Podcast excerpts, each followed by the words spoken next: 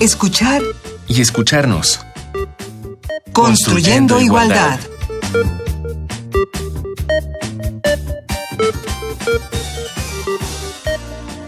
Bienvenidas, bienvenidos. Esto es escuchar y escucharnos. Estamos construyendo igualdad. Hoy vamos a hablar acerca de los jóvenes y las identidades de género. ¿Qué es esto? Y están aquí dos personas que nos acompañan para explicarnos, con quienes desmenuzaremos y sacaremos todas nuestras dudas. Nos acompaña hoy Tania Morales. Tania, ¿cómo estás? Muy bien, muchas gracias por la invitación. Gracias a ti, Tania, por venir. Tania, cuéntanos un, poquito de ti. ¿Quién eres? ¿Qué haces? Yo presido una asociación civil. El nombre de la asociación es Por las Infancias Transgénero. En la asociación y desde, desde esta asociación eh, trabajamos por el cuidado y el acompañamiento de niñas, niños y adolescentes trans eh, sus familias y la idea básica de la asociación es eh, tratar la exigibilidad de los derechos que tienen estas niñas, niños y adolescentes, tratar de proponer cambios en políticas públicas, legislación, etcétera, y básicamente es conformar o reestructurar el tejido social de estas familias que tienen niñas, niños y adolescentes trans. Muy bien, y está también Eva Alcántara. Eva, hola, ¿qué tal? De nuevo. Gracias, gracias. Me da gusto estar aquí. Igualmente a mí tenerte de nuevo en este micrófono. Cuéntanos, ¿qué haces y quién eres, Eva? Pues yo soy profesora investigadora en la UAM Xochimilco, en la División de Ciencias Sociales y Humanidades. Estudié la licenciatura en Psicología en la UNAM y una maestría en estudios de la mujer, estudios de género, digamos, y un doctorado en ciencias sociales. Entonces mi área de especialidad básicamente es infancia, género, derechos humanos. Bueno, pues veremos entonces cuál es la situación de, de los jóvenes y de las identidades de género, también de los niños y niñas trans es un tema que últimamente está en medios, hay una ley por ahí pendiente que ya nos explicarán, pero ¿qué les parece si para comenzar escuchamos en voz de familia y personas trans que han vivido y están viviendo esta situación, cómo han pasado esto?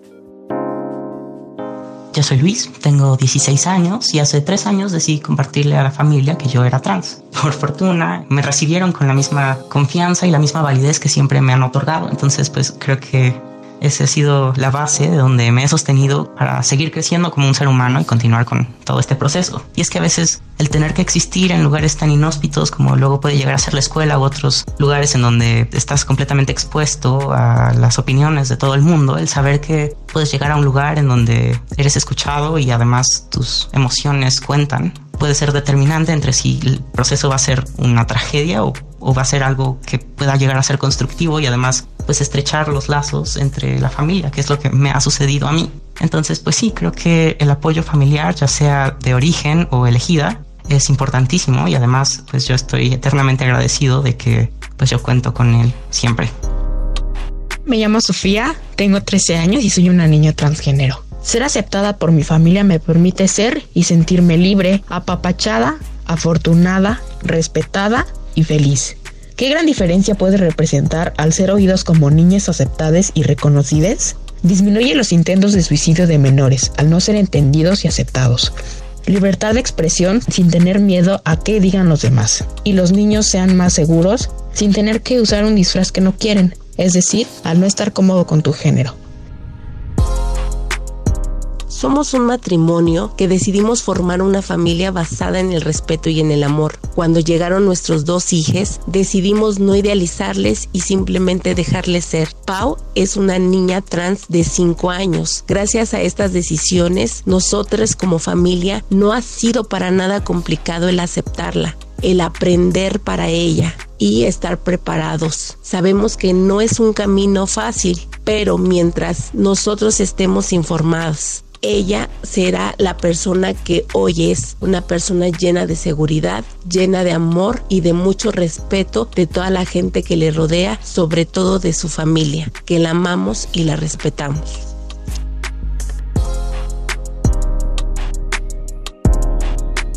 Bueno, pues acabamos de escuchar, es una madre y una chica y un chico trans son jóvenes, creo que adolescentes, ¿no? Los dos. Y pues bueno, creo que tendremos que, comenzar porque nos expliquen qué es la identidad de género. La identidad de género, pues a mí me gusta pensarla más bien como un concepto que nos orienta a entender una parte importante de quiénes somos. Se define como la vivencia interna e individual del género, tal y como cada persona la tiene o la siente profundamente. Esta incluye la vivencia personal del cuerpo y en este sentido la identidad puede corresponder o no con el sexo asignado al momento de nacimiento. Básicamente, esta definición eh, la retomo de la Comisión Interamericana de Derechos Humanos del 2016 y aparece en varios documentos. Esa sería como la, la idea. Ahora, conceptualmente, sí hay que decir que estamos pues cambiando hacia nuevos paradigmas, nuevas formas de pensar y de entender cómo es que los seres humanos nos llegamos a nombrar como mujeres y como hombres. Entonces, teóricamente existen varios conceptos. Ese es uno que nos está ayudando en la actualidad a comprenderlo. Esto es lo que, lo que anteriormente conocíamos así como ser hombre o ser mujer, ¿no? Sí. que era algo como muy, muy definido, muy característico, con unos estereotipos muy, muy claros. Pero ahora las cosas han cambiado. Entonces, ¿cómo ¿Cómo se explica todo esto desde el género? Sí, exactamente. Digamos que uno de los paradigmas que actualmente se ve que, se está fracturando es el binarismo, que separa con perfecta definición quiénes son hombres y quiénes son mujeres, ¿no? Parece que esto empieza a diluirse en cierta forma. Por ejemplo, tenemos ahora una complejidad mayor a la que teníamos 50 años atrás, ¿no? O 100 años atrás. O sea, los parámetros para definir quién es hombre y quién es mujer varían en términos históricos. Entonces, pues hoy día la identidad de género ha tomado un lugar preponderante porque tiene una repercusión muy, muy importante el reconocimiento de la identidad de género, para que otros derechos tengan lugar. Entonces, sí, efectivamente, pues antes yo creo que era como más sencillo el pensar hombres y mujeres como una biología, como un cuerpo determinado con el que se nace, en el que ya está escrito un destino. Esto sucedía, digamos, en 1900 era más o menos eso evidente y todo lo que ocurriera fuera de eso era identificado como una anormalidad, como una patología o como un, un, crimen, alguien que está haciendo algo que no debe hacer, ¿no? Y por fortuna esto se ha transformado con los derechos humanos, ¿no? La institución y el discurso de los derechos humanos han permitido que en realidad pensemos en la persona, más allá de de este paradigma de que para que seas una persona válida debes tener y cumplir estas características como hombre o como mujer, ¿no? Este, el paradigma de los derechos humanos nos ha ayudado a pensar, eh, pues, en esto, en la prioridad del ser humano, de, del ser un sujeto, que todos somos sujetos sociales, y en esta medida, pues, necesitamos eh, pugnar por el respeto a las diferencias también. Y esta, estas diferencias, este no ser únicamente hombre o mujer, estábamos acostumbrados antes a que lo expresaban personas adultas, ¿no? Decían, bueno, es, es un adulto y dice que es hombre, dice que es mujer. ¿Qué ha pasado? ¿A partir de qué edad se define la identidad de género? Y, y los niños y las niñas están expresándolo cada vez más jóvenes. ¿Cuál es esta situación? ¿A qué edad comienzan a a sentirlo o hacerlo. He leído eh, algunos artículos, dicen que a partir de los 18 meses de nacidos. La verdad es que creo que todas las personas vamos construyendo nuestra identidad de género, no importa la edad se construye desde que tienes un contacto con el mundo, con mamá, con papá, con abuelos, tíos, amigos esa, esa identidad se va construyendo y se va reconociendo. Y yo creo que la identidad está en construcción siempre. ¿no? Yo tengo 41 años y estoy segura que mi identidad se está construyendo también. Y la cuestión es que antes eh, se les veía, se les trataba a niñas, niños como, como accesorios, me parece, a un mundo adulto. Y me parece que a partir de, de esta bueno, desde la Convención, podríamos decir, de Derechos de Niñas, Niños y Adolescentes, estamos tomando a las infancias y a las adolescencias como sujetos de derechos, de capacidades de expresarse, de participar.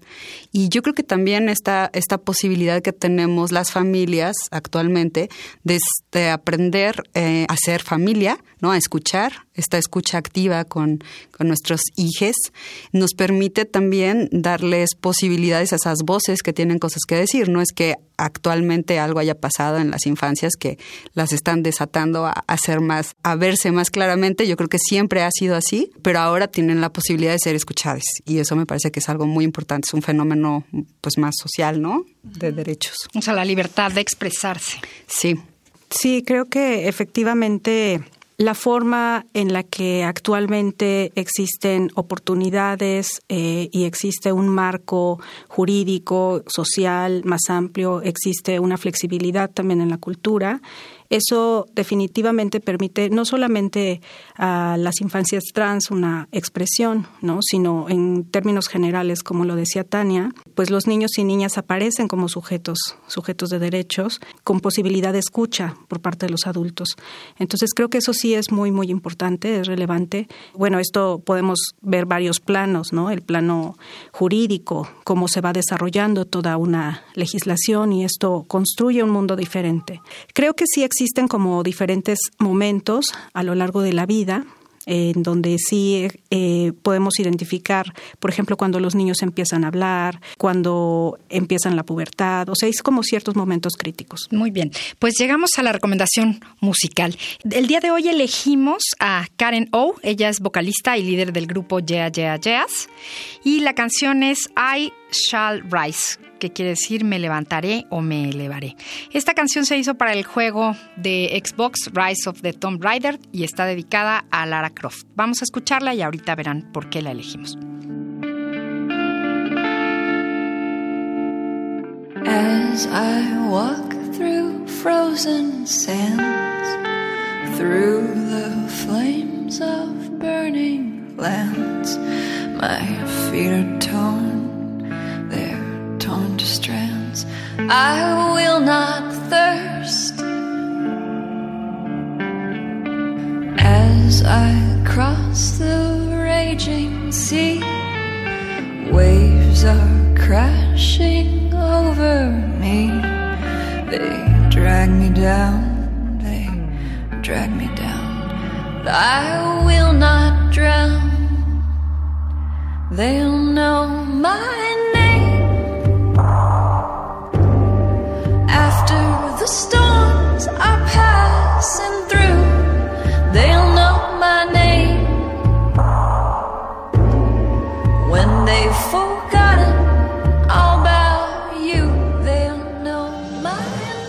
Mientras cruzo el mar embravecido, las olas estrellan sobre mí, me arrastran hacia abajo, pero no me ahogaré. Ellos sabrán mi nombre. Después de las tormentas que pasen, ellos sabrán mi nombre hablar y decir lo que se es y lo que se siente. Es lo que están haciendo los niños, las niñas y los jóvenes de este país, lo que es un gusto para este programa. Sí. pues bueno, hablabas Eva, antes de, irnos a la música, sobre diferentes aspectos. Hay asuntos legales, sociales, médicos, familiares. ¿no? Es, un mundo muy complejo y supongo que los niños, y, lo veo así, están arropados, ¿no? O, deberían de estarlo legalmente por su familia, por, la escuela. ¿Qué, ¿Qué va pasando? ¿Qué hay en lo legal que es un punto muy importante para el reconocimiento de los derechos? Bueno, te la contesto yo. Actualmente en la Ciudad de México, en el tema de identidad de género, actualmente en la Ciudad de México existe una posibilidad de cambiar un acta de nacimiento con nombre y género para niñas y niños y adolescentes. ¿De qué edades estamos? No hay una edad en este en este procedimiento no hay una edad establecida. El tema es que el procedimiento, que es este juicio, es un juicio del orden familiar oral, no es lo recomendable para esta vía de reconocer el, derecho de la identidad, al no, el derecho al nombre y al género, ¿no? En un acta de nacimiento. ¿Por qué? Porque este proceso eh, judicial, o sea, este, esta, este juicio, requiere de una serie de cuestiones como tanto económicas como temporales, como de, de estas posibilidades que tienen las familias de acción para reconocer, para cambiar en un acta de nacimiento nombre y género que no todo el mundo tiene posibilidades de acceder, número uno. Por ejemplo, eh, se requiere de dos abogados, patronos, uno patrono y uno alterno, que tienen que llevar este juicio oral. Se requiere de el consento, la solicitud de la madre y del padre o de las personas que ejerzan patria potestad o tutela, eh, todas ellas, y que son quienes solicitan ante un juez que esto se cambie. Entonces pasa por quien solicita, es una tercera persona, ¿no? Pues mamá, papá, es frente a un juez, entonces, quien decide y elige a final de cuentas si la identidad va a ser reconocida o no es un juez. La persona habla con el juez, aunque sea menor, o sea, tiene esa posibilidad, supongo. el procedimiento, sí, claro, pero es, o sea, pasa por un procedimiento probatorio de testigos, cuando la identidad es personal, ¿no? no en este caso de niñas, niños y adolescentes trans específico, pero yo me pregunto a todas las niñas, niños y adolescentes cisgénero, no se les pide este procedimiento para ser reconocido en su acta. Entonces, actualmente existe esta posibilidad, pero no es una posibilidad viable.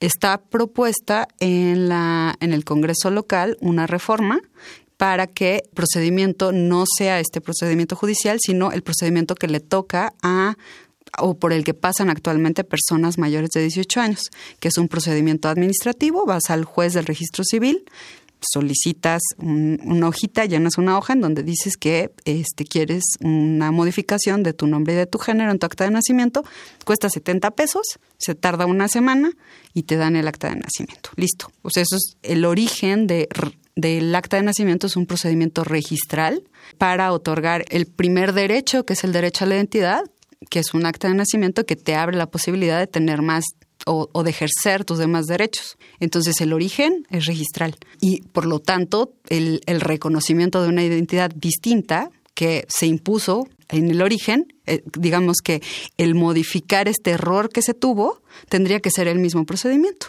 no tendría por qué llevar un juicio, ¿no? Y entonces lo solicitaría el menor o, o la menor. Así es, así debería ser. Así debería ser. ¿Cómo va este asunto de, la modificación? Bueno, efectivamente, me parece que en este cambio que, que hemos hablado, que ocurre en términos históricos, pues la sociedad tiene que readaptar sus procedimientos ¿no? a lo que está ocurriendo. Entonces, pues si en la actualidad se ha adelantado el momento en el cual una persona declara que se reconoce en una identidad de género que legalmente no había estado reconocida porque se le asignó de acuerdo a sus formas genitales como somos asignados todos, ¿no? Y si actualmente ese momento de declaración se está adelantando, entonces creo que en términos institucionales debemos ir adaptando esos procedimientos. ¿Y la oposición a esta simplificación del procedimiento viene de dónde? ¿Quiénes se oponen? ¿Qué pasa ahí? Pues la verdad yo sí estoy como muy ocupada en, eh, en generar eh, vías de bienestar, ¿no? Conozco quienes se oponen y supongo eh, por qué y, he leído, ¿no? Hay desde, desde movimientos más teóricos, digamos, teórico-políticos, hay movimientos religiosos, que también este, hay gente desde la política, que es una línea más bien conservadora, ¿no? O sea, sí hay como una gama amplia de, personas que se oponen. Básicamente el argumento es la protección de los niños y niñas. Creo que en muchas de estas de estos casos, pues no se conoce directamente a los niños y niñas y no se conoce lo que están sucediendo, lo que está sucediendo y realmente la protección opera desde un imaginario de lo que puede estar ocurriendo, ¿no? En términos reales, creo que una ley de reconocimiento de identidad de género que opera en términos administrativos para niños y niñas sí va dirigida a su protección porque el reconocer su identidad es necesario para que después pueda ser reconocido, por ejemplo, en la escuela o con con los médicos cuando se le lleva al hospital o que pueda salir del país, que tenga un documento, un pasaporte que le permita salir del país. Es decir, hay otros derechos asociados al reconocimiento de la identidad de género y por eso creo que esta, esta reforma de ley pues operaría para la protección de los niños y niñas. Muy bien. Pues justamente creemos que es importante informarse al respecto. Entonces vamos a escuchar. El término transgénero se refiere a las personas que no se identifican con su sexo asignado al nacer, que puede ser hombre o mujer, sino que se identifica con otro género. En México, el 14 de noviembre de 2019, las Comisiones Unidas de Administración y Procuración de Justicia y Equidad de Género de la Ciudad de México aprobaron una iniciativa que reconoce a las infancias trans. Dicha iniciativa le permite a la niña, niño o adolescente asistir al registro civil acompañado de uno de sus padres o tutor y poder cambiar su sexo de nacimiento. Esta transición es un proceso difícil que enfrenta el menor y esta es más llevadera en compañía de sus padres, familia y amigos. Sin embargo, el apoyo de la sociedad es un camino más difícil de recorrer. Si te encuentras ante este momento, te recomendamos que busques en Internet la Asociación por las Infancias Trans, un portal que brinda apoyo a los pequeños transgénero y a sus familias. Si deseas, puedes ampliar tu conocimiento de este tema con los títulos Protocolo de actuación para escuelas con casos de niñas, niños y adolescentes trans, y también Protocolo para el acceso sin discriminación a la prestación de servicios de atención médica de las poblaciones LGBTI, ambos disponibles en PDF en línea. Bueno, pues ahora viene una parte importantísima, el núcleo familiar la sorpresa, el acompañamiento, la alegría, yo creo que se mezclan muchas cosas, ¿no? Y tal vez en muchas familias no, no se sabe en un primer momento qué hacer. Tania, ya nos darás ahorita la, la recomendación de la asociación. Pero, ¿qué pasa en el núcleo familiar y qué hacer desde ahí? Pues a mí me parece muy...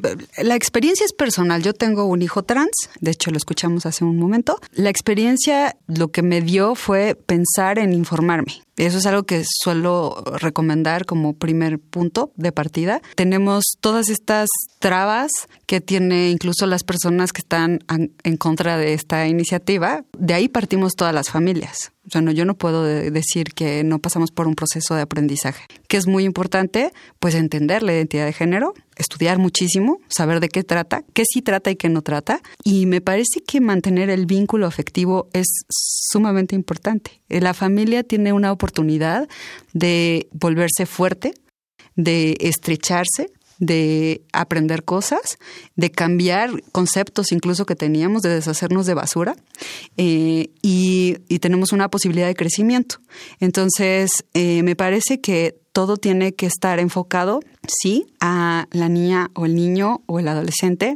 Sí me parece muy importante que todo el tiempo debe ser un tema de respeto hacia sus tiempos, sus necesidades específicas y cómo él se mira o ella se mira a sí mismo y cómo quiere ser tratada. Eso me parece muy importante. Sí, eso, eso es importante en relación a, este proceso de, reconocimiento y de respeto hacia esa personita, pero me parece muy importante que también la comunicación familiar y la, la comunicación hacia afuera en los grupos sociales aledaños a la familia y el, el transmitir esta información, este conocimiento hacia nuestros grupos es muy importante. Bueno, para ello yo formo parte de la red de familias trans, además de, ser fundadora de la Asociación por las Infancias Transgénero, y son dos proyectos que eventualmente este, ayudan a esto. Nosotros estamos cerca familias que vivimos esta parte. Y la página de la asociación es www.infanciastrans.org. Ahí hay información no solo legal, educativa, sino también de temas familiares, que es importante. Y la red, también por ahí hay información en la página de internet. Muy bien, gracias Tania.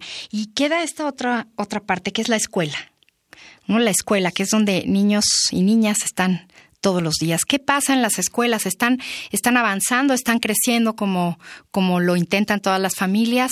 ¿Qué pasa? Bueno, sí, efectivamente, las escuelas es todo un tema. Hablábamos hace poco de justo cómo transformamos paradigmas y las instituciones se tienen que transformar en este sentido. Entonces, pues vivimos con una escuela que en muchos sentidos no está actualizada, como que la realidad corre unos unas 30 millas adelante y, las instituciones es muy difícil de irlas cambiando, ¿no? entre otros aspectos, pues actualmente respecto al género tenemos eh, niños y niñas no binarios, tenemos una expresión de género variable, tenemos infancias trans en las escuelas y las escuelas todavía se encuentran en un periodo donde están transformando sus propios procedimientos. Justo la Asociación de Infancias Trans tiene un protocolo cortito, como de unas seis hojas, que eh, nos da tips de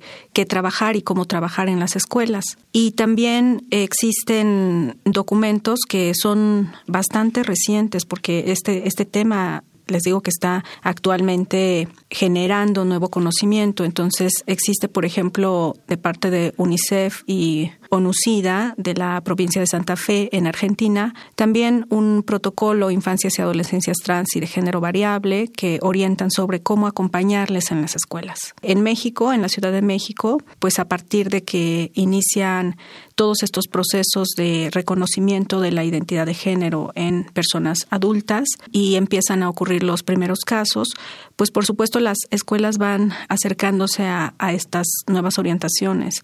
También eh, está muy pendiente de realizar pues el acompañamiento en las escuelas que actualmente tienen niños y niñas eh, de género variable o eh, infantes trans y generar la experiencia en documentos que nos permitan ver cómo lo, lo están llevando a cabo cuáles son sus aciertos, cuáles son sus debilidades, para gradualmente apoyar a que estos procedimientos sean más viables, más sencillos para otras instituciones.